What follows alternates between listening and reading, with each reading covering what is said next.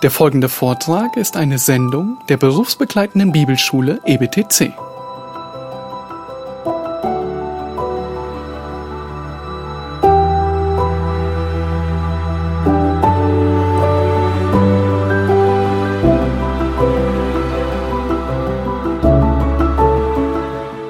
Wenn wir uns mit Prophetie beschäftigen, dann verlieren wir uns viel zu häufig in allerlei Details. Wir studieren jeden Vers von vorne bis hinten. Wir versuchen jeden Stein mehrmals zu drehen. Doch dabei geht uns manchmal das Wichtigste verloren. Das eigentliche Ziel Gottes. Gott geht es in den allerwenigsten Fällen primär darum, uns um einen detaillierten Zeitplan, einen absolut genauen Ablauf, jedes Detail in der Geschichte zu offenbaren, sondern Gott geht es darum, Daniel, seinem Volk und auch uns heute Hoffnung zu geben. Diese Verse rufen dir zu und sagen dir, egal wie deine Situation auch aussehen mag, egal ob du gerade auf dem Höhepunkt deines Lebens bist oder du gerade alles verloren und im dunkelsten Tal bist, das du dir jemals vorstellen kannst. Es gibt einen Plan. Gott hat ein Ziel vor Augen und er wird es erreichen, bis ins kleinste Detail. Es wird wunderbar sein, besser als alles, was du dir jemals vorstellen kannst. Nun, wir haben zu Beginn gesagt, und so tragisch es klingt, dass wir in einer Welt leben, die dem Untergang geweiht ist. Auf tragische Weise müssen wir das jeden Tag aufs Neue feststellen. Die meisten Regierungen in dieser Welt, sie wollen mit Gott nichts zu tun haben. Im Gegenteil, sie leugnen ihn und sprechen dem Christentum mittelalterliche Gedanken zu. Damit geht ein moralischer Abfall enther. Lüge wird zu Wahrheit und Sünde zu Gerechtigkeit. Der Druck auf uns Gläubige wird immer größer. Die Intensität der Christenverfolgung nimmt von Jahr zu Jahr zu. Was vor kurzem noch als wahr galt, ist heute falsch. Und was bis vor wenigen Jahren eine Sünde war, ist heute gut und richtig. Liegt deine Hoffnung und Sicherheit in dieser Welt? Dann gibt es tatsächlich wenig Grund zur Hoffnung. Und regelmäßige Enttäuschungen und mehr oder weniger große Herausforderungen werden auf dich zukommen. Aber dieser Abschnitt in Daniel 9, er soll dir allen voran großen Mut machen. Trotz aller Herausforderungen, trotz der Sünde, trotz der Rebellion des Menschen, trotz dessen, dass kaum eine Regierung in dieser Welt auch nur einen Cent auf Gott gibt, hat Gott einen Plan. Er hat ein Ziel und er bringt uns, und dieser Plan und dieses Ziel bringt uns Vergebung, Gerechtigkeit und Frieden. Deshalb ist der Aufruf in diesen Versen deutlich. Suche deine Sicherheit und Hoffnung nicht in dieser Welt. Deine Kraft, dein Geld, dein Besitz, deine Intelligenz, sie werden am Ende keine Sicherheit geben. Aber Gott kann es. Bei ihm darfst du dich geborgen fühlen. Er hört deine Gebete. Er antwortet darauf. Er hat einen Plan und ein Ziel mit deinem Volk, mit dieser ganzen Welt und auch mit dir persönlich. Er wird eines Tages alle Probleme dieser Welt lösen. Nun, wir haben bis hierher gesehen, dass Gott einen Plan für sein Volk und in weiterer Folge auch für uns hat und dass dieser Plan wunderbar ist. In den letzten Versen dieses Abschnittes geht nun Gott ein bisschen ins Detail, nicht um uns eine exakte Datierung mit auf den Weg zu geben, sondern um uns eine dritte wichtige Wahrheit zu lehren, die dir Sicherheit und Hoffnung geben darf, nämlich Gottes Plan ist unumstößlich. Gottes Plan ist unumstößlich. Nachdem der Engel Gabriel in Vers 24 das große Ganze offenbart hat, gibt der Daniel nun in den folgenden Versen einen kleinen Einblick in die Details. In Vers 25 sagt er, so wisse und verstehe, vom Erlass des Befehls zur Wiederherstellung und zum Aufbau Jerusalems bis zu dem Gesalbten, dem Fürsten, vergehen sieben Wochen und 62 Wochen. Straßen und Gräben werden wieder gebaut und zwar in bedrängter Zeit. Nun, nun kommen wir zu jenem Abschnitt, der einige Ausleger dazu bewegt hat, diese Verse als die umstrittensten der Bibel zu bezeichnen. Seitdem Daniel diese Offenbarung erhalten hat, gab es schier unzählige Versuche, diese Verse auszulegen. Man findet kaum zwei Kommentare, die sich in allen Punkten einig sind. Und so wurden sehr, sehr häufig diese Verse vergeistlicht und auf die Gemeinde, auf uns heute ausgelegt und angewendet. Ihnen wurden allerlei allegorische, also bildhafte Bedeutungen gegeben. Ihnen wurde gesagt, dass man in diesen wenigen Versen die Kirchengeschichte wiederfindet. Alle möglichen Herrscher der Vergangenheit wurden in diese Verse hineingelesen. Allen voran Antiochus Epiphanes aus Kapitel 8, wenn ihr euch noch an ihn erinnern könnt. Und eine Möglichkeit, auch wenn sie nicht einfach ist und sie nicht auf alle Fragen eine Antwort liefert, ist, diese Verse so zu verstehen, wie sie hier geschrieben stehen. Nun, da es keinen Grund gibt, einen der erstgenannten Ansätze zu verfolgen, wollen wir das tun, was wir immer versuchen. Wir lesen, was geschrieben steht und wir versuchen es so zu verstehen, wie es geschrieben steht. Wortwörtlich. Nun schaut zuerst in Vers 25. Gabriel beginnt damit, dass er Daniel den Start von Gottes Plan aufzeigt. Er sagt, alles beginnt mit dem Erlass zum Wiederaufbau und zur Wiederherstellung Jerusalems. Nun, für uns stellt sich also die Frage, wann war dieser Erlass? Nun, für alle eifrigen Bibelleser von euch, ihr werdet feststellen, dass Gottes Wort uns einige dieser Erlässe aufzeigt oder es einige Stellen gibt, wo von diesem Erlass von diesem Befehl die Rede ist. Im Großen und Ganzen können wir sagen, dass es drei Abschnitte, drei Stellen gibt, die von einem Erlass reden. Der erste mögliche Start, den uns Daniel hier in Vers 29, in 9, Vers 25 gibt, könnte das Dekret von Kyrus dem Großen sein. Wir finden das in 2. Chroniker 36 oder auch in Esra 1. Nun, die Schwierigkeit, die wir bei diesem Dekret sehen, ist, Kyros ergibt zwar einen Befehl, beziehungsweise er ermöglicht den Juden, wieder in ihr Land zu ziehen, aber es ist eher ein Auftrag und weniger ein tatsächlicher Erlass. Es dauert noch einige Zeit, bis das Volk wirklich auszieht und damit beginnt. Eine weitere Möglichkeit bildet das Dekret zur Wiederherstellung und zum Bau Jerusalems durch König Artaxerxes. Er gibt seinem Mundschenk Nehemia in Nehemia 2 im 20. Jahr seiner Herrschaft, das heißt wir befinden uns ungefähr 446 vor Christus, diesen Auftrag und erlaubt ihm zurückzugehen, um die Stadtmauern aufzubauen. Nun, dieses Datum ist allerdings etwas spät, da sich zu dieser Zeit schon mehr oder weniger viele Juden inklusive Esra in Jerusalem befanden und mit dem Bau begonnen haben. Nun, auch wenn die Stadtmauern immer noch in Trümmern liegen, Esra ist leider nicht in vollem Umfang erfolgreich gewesen, worüber Nehemia auch sehr traurig und erschüttert war, aber der Aufbau hatte zu dieser Zeit bereits begonnen. Und somit kommen wir zum dritten und meiner Meinung nach auch schlüssigsten Beginn von Gottes Plan, und zwar das Dekret an Esra im siebten Jahr von Artaxerxes, demselben König, der dann 13 Jahre später nochmal den Nehemia den Auftrag gab.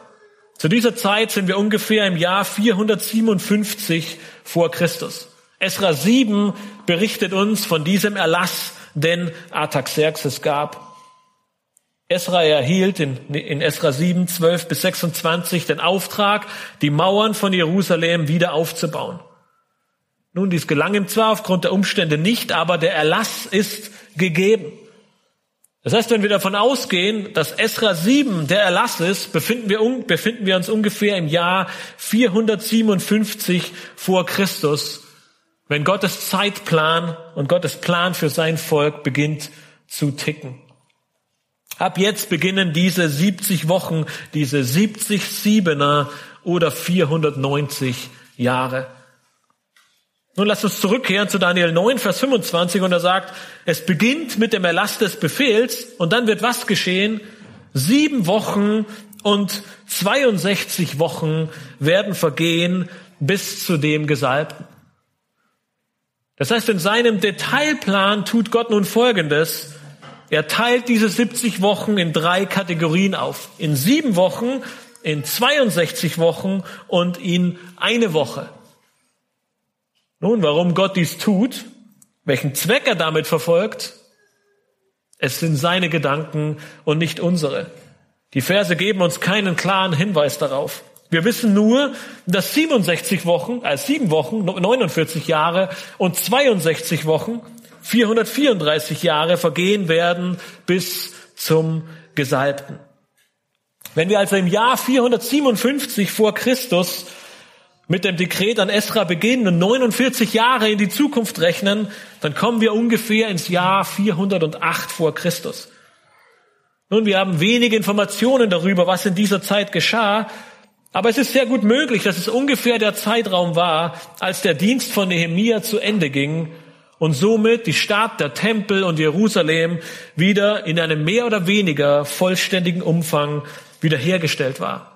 Die Straßen und Gräben wurden wieder gebaut, wie wir in Daniel 9, Vers 25 lesen, und zwar in bedrängter Zeit. Und wie sehr bedrängt dieser Bau war, davon berichten uns gerade Esra und Nehemia in ihren Büchern sehr, sehr ausführlich. Im Jahr 408 folgen nun die 62 Wochen oder 434 Jahre.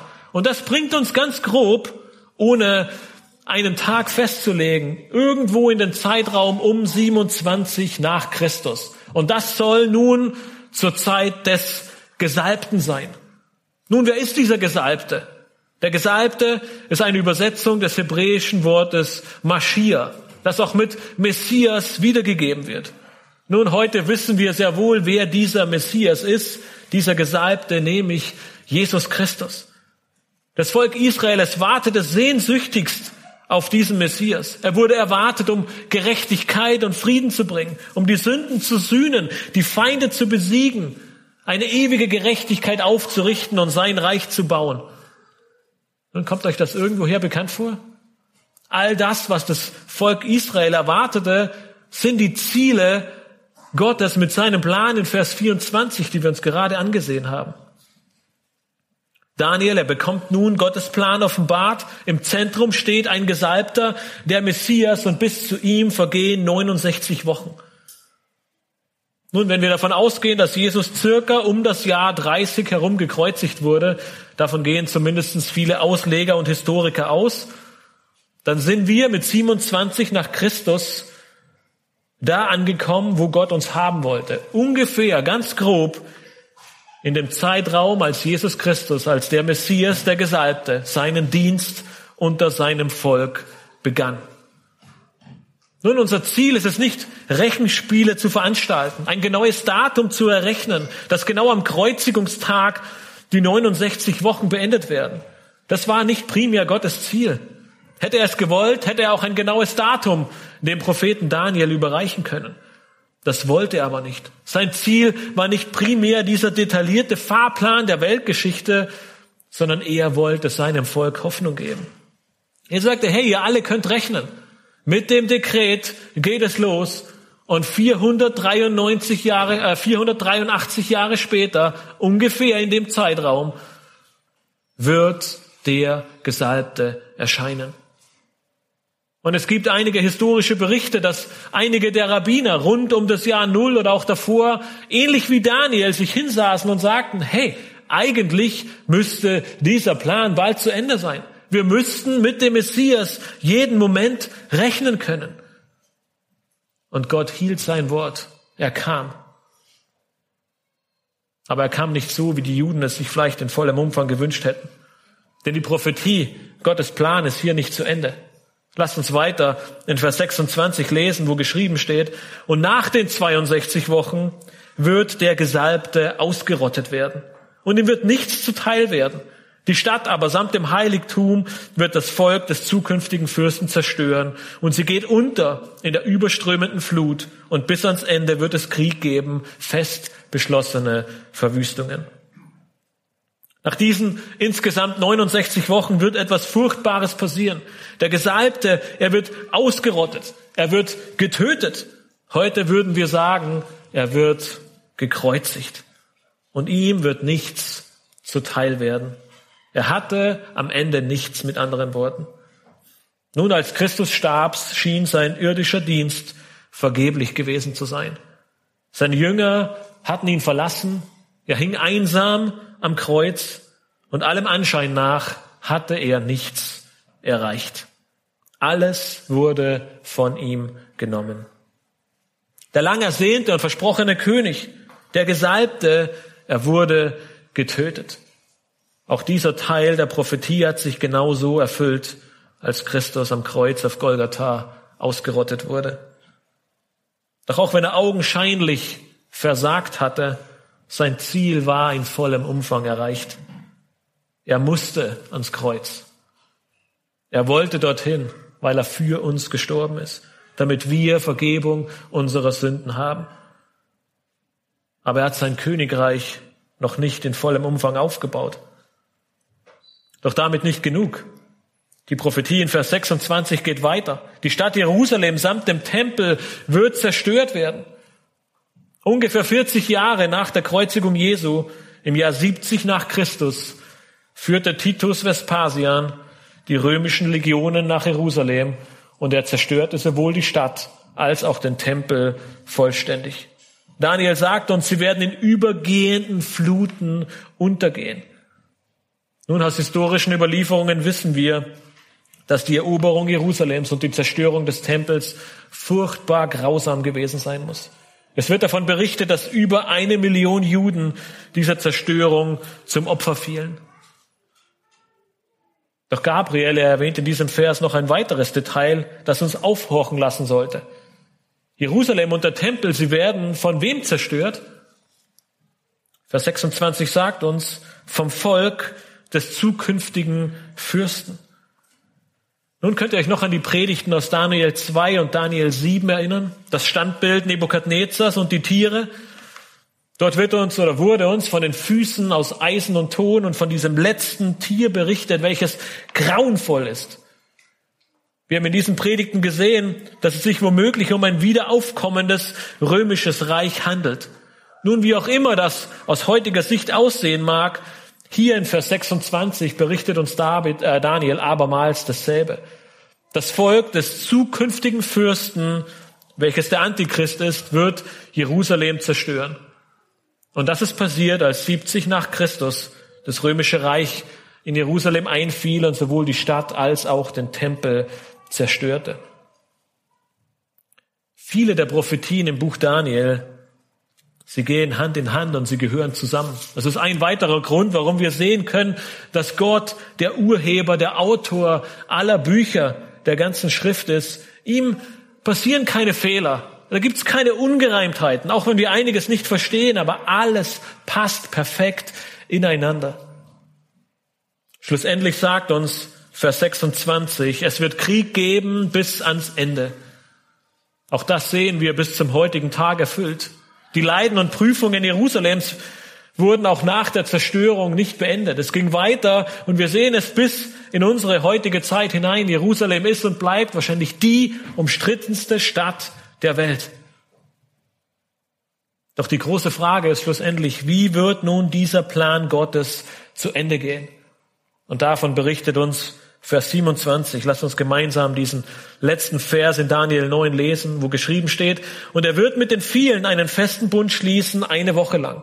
Und in der Mitte der Woche wird er Schlacht- und Speisopfer aufhören lassen, und neben dem Flügel werden Gräuel der Verwüstung aufgestellt, und zwar bis die fest beschlossene Vernichtung sich über den Verwüster ergießt. Jemand, nämlich er, wird einen festen Bund mit den vielen schließen. Nun, wer ist dieser Er? Nun, jeder, der der deutschen Sprache mächtig ist, weiß, dass er ein Personalpronomen ist. Und wenn man dieses Personalpronomen grammatikalisch richtig anwendet, dann sollte es immer auf die zuletzt genannte Person bezogen werden. Ansonsten kennt sich nämlich niemand mehr aus, wenn man Briefe mit er schreibt und sich auf irgendwelche Personen bezieht, die man fünf Seiten vorher zitiert hat. Nun, wer ist die letztgenannte Person in diesem Abschnitt? Und die letztgenannte Person, die uns aufgeführt wird, ist in Vers 26 der Fürst des zukünftigen Reiches. Das heißt, hier in Vers 27 ist mit ziemlicher Sicherheit dieser Fürst gemeint, der zukünftige Antichrist. Er wird einen festen Bund mit den vielen schließen. Nun, auch wenn diese vielen nicht näher erläutert werden, deutet sehr viel darauf hin, dass Gabriel und damit Gott sein eigenes Volk meint. Er sagt, dass der Antichrist einen Bund mit dem Volk Israel schließen wird. Und zwar, wie lange? Eine Woche lang. Hier haben wir nun die letzte dieser 70 Wochen. In Vers 26 hatten wir die 7 und die 62, was 69 ergibt. Und hier in Vers 27 folgt nun die letzte Woche. Das bedeutet aber auch, dass zwischen der 69. und der 70. Woche eine ziemlich lange und große Lücke zu klaffen scheint. Aber wir haben gesehen, dass Gott in diese Lücke einige Informationen hineinpackt. Er sagt, nach diesen 69 Wochen werden einige Dinge geschehen. Der Gesalbte wird ausgerottet und Jerusalem wird zerstört. Diese Dinge sind im ersten Jahrhundert geschehen. Und dann sagt er, wird eines Tages ein Fürst einen Bund mit den vielen, mit meinem Volk schließen. Und das soll der Beginn der siebzigsten, der letzten Woche, der letzten sieben Jahre sein, ehe mein Plan vollendet wird. Nun, da wir schon in den Zielen gesehen haben, dass Gottes Plan augenscheinlich nicht vollendet sein kann, eine ewige Gerechtigkeit ist nicht aus, aufgestellt, die Sünde ist nicht in vollem Umfang vergeben, ein Tempel nicht eingeweiht. Das heißt, alles deutet darauf hin, dass diese letzten sieben Jahre noch in der Zukunft liegen. Es gibt auch keinen Antichristen, keinen Führer, der jemals in der Geschichte einen siebenjährigen Bund mit seinem Volk Israel geschlossen hätte. Das heißt, wir sehen, dass dieser Vers 27, der Abschluss aus Daniel 9, noch in der Zukunft liegt. Diese letzten sieben Jahre Sie werden an vielen anderen Stellen auch als die Drangsal, die große Drangsal oder die Trübsal bezeichnet. Jesus selbst geht in seiner Ölbergrede in Matthäus 24 darauf ein. Insbesondere das Buch der Offenbarung, vor allem Kapitel 11, 12 und 13, berichten uns sehr ausführlich von dieser Zeit. Aber auch in Daniel 12 wird uns von diesem Zeitraum von sieben Jahren berichtet. Doch wir sehen auch in Vers 27, dass dieser Bund nicht lange hält. In der Mitte der Woche oder anders gesagt, nach dreieinhalb Jahren bricht der Antichrist diesen Bund. Er lässt die Schlacht und Speisopfer aufhören, was auf einen Tempeldienst des Volkes Israels hindeutet, und er stellt den Gräuel der Verwüstung auf.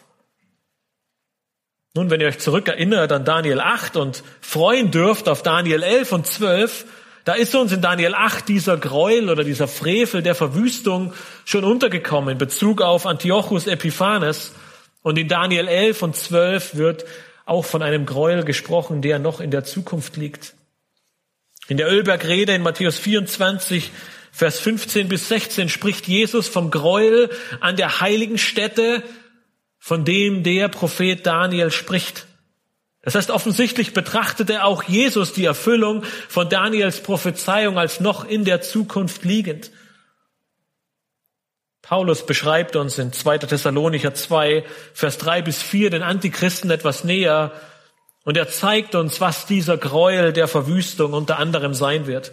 Wir lesen in 2. Thessalonicher 2 ab Vers 3, lasst euch von niemand in irgendeiner Weise verführen denn es muss unbedingt zuerst der Abfall kommen und der Mensch der Sünde geoffenbart werden, der Sohn des Verderbens, der sich widersetzt und sich über alles erhebt, was Gott oder Gegenstand der Verehrung heißt.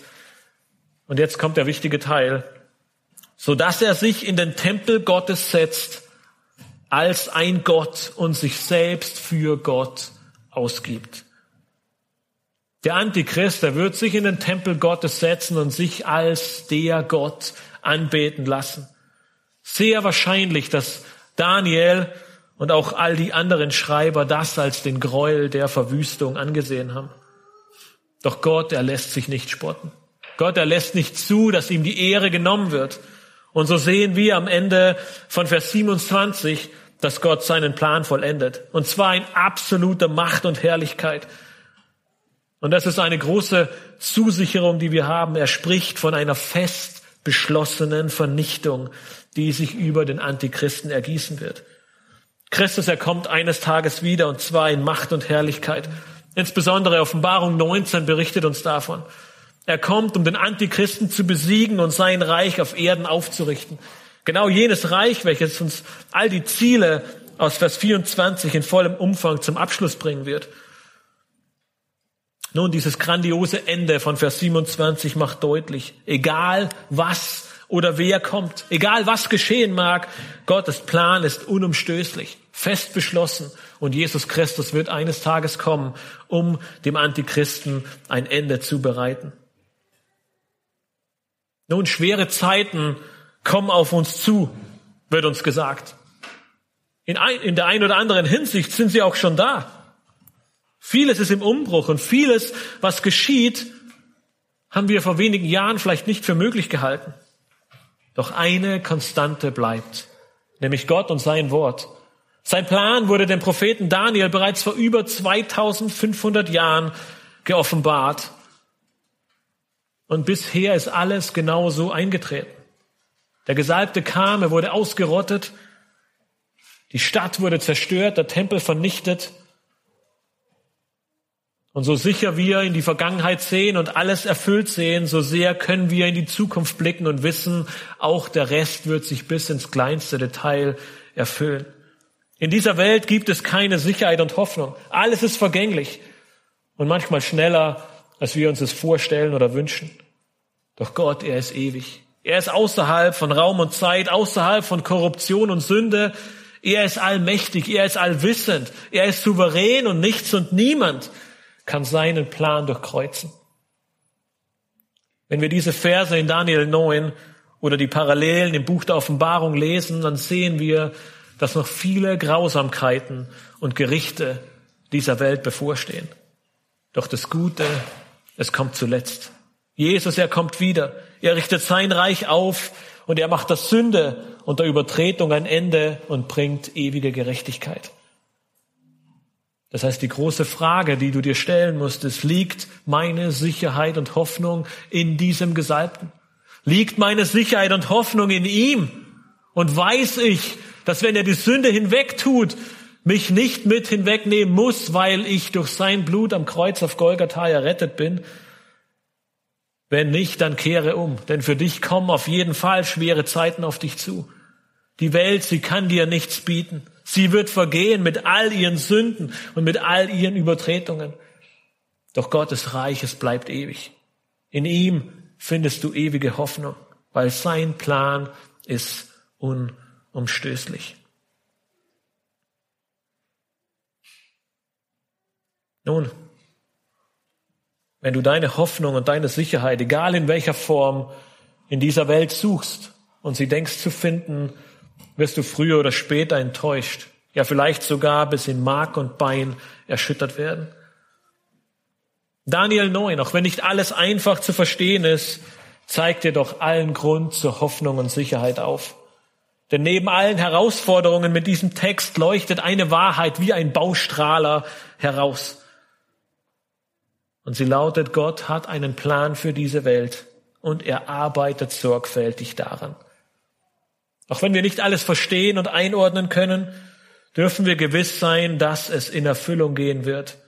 Daniel 9 zeigt uns, dass vieles in der Vergangenheit bereits erfüllt wurde und Gott treu seinen Plan vollenden wird.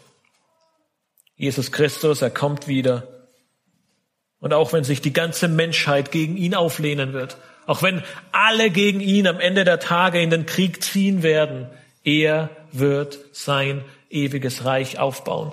Ein Reich ohne Rebellion, ohne Missetat und ohne Sünde, dafür voller Gerechtigkeit, Frieden und Herrlichkeit. Ich möchte gerne mit einem Zitat schließen, das uns verdeutlicht, wo wir wirklich Hoffnung und Sicherheit finden. Es ist bei niemand anderem als bei Gott selbst. Denn er ist fähig, seinen Plan zu vollenden und seine Ziele zu erreichen. Er sorgt sich um sein Volk, um seine Kinder, wie ein Schäfer sich um seine Schafe sorgt. Jemand sagte einmal in Bezug auf diese Verse, was wir mit Sicherheit wissen, ist, dass Daniels Prophezeiung im Kontext eines verletzten und gefangenen Volkes gegeben wurde. Ein Volk, das Hilfe braucht. Gott gibt seinem Volk diese Vision nicht, um sie und auch uns heute mit den Grenzen unserer Weisheit zu ärgern, sondern um sein Volk mit der Zusicherung seiner Fürsorge zu trösten.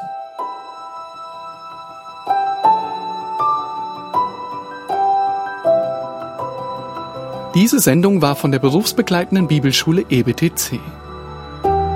Unser Ziel ist, Jünger fürs Leben zuzurüsten, um der Gemeinde Christi zu dienen.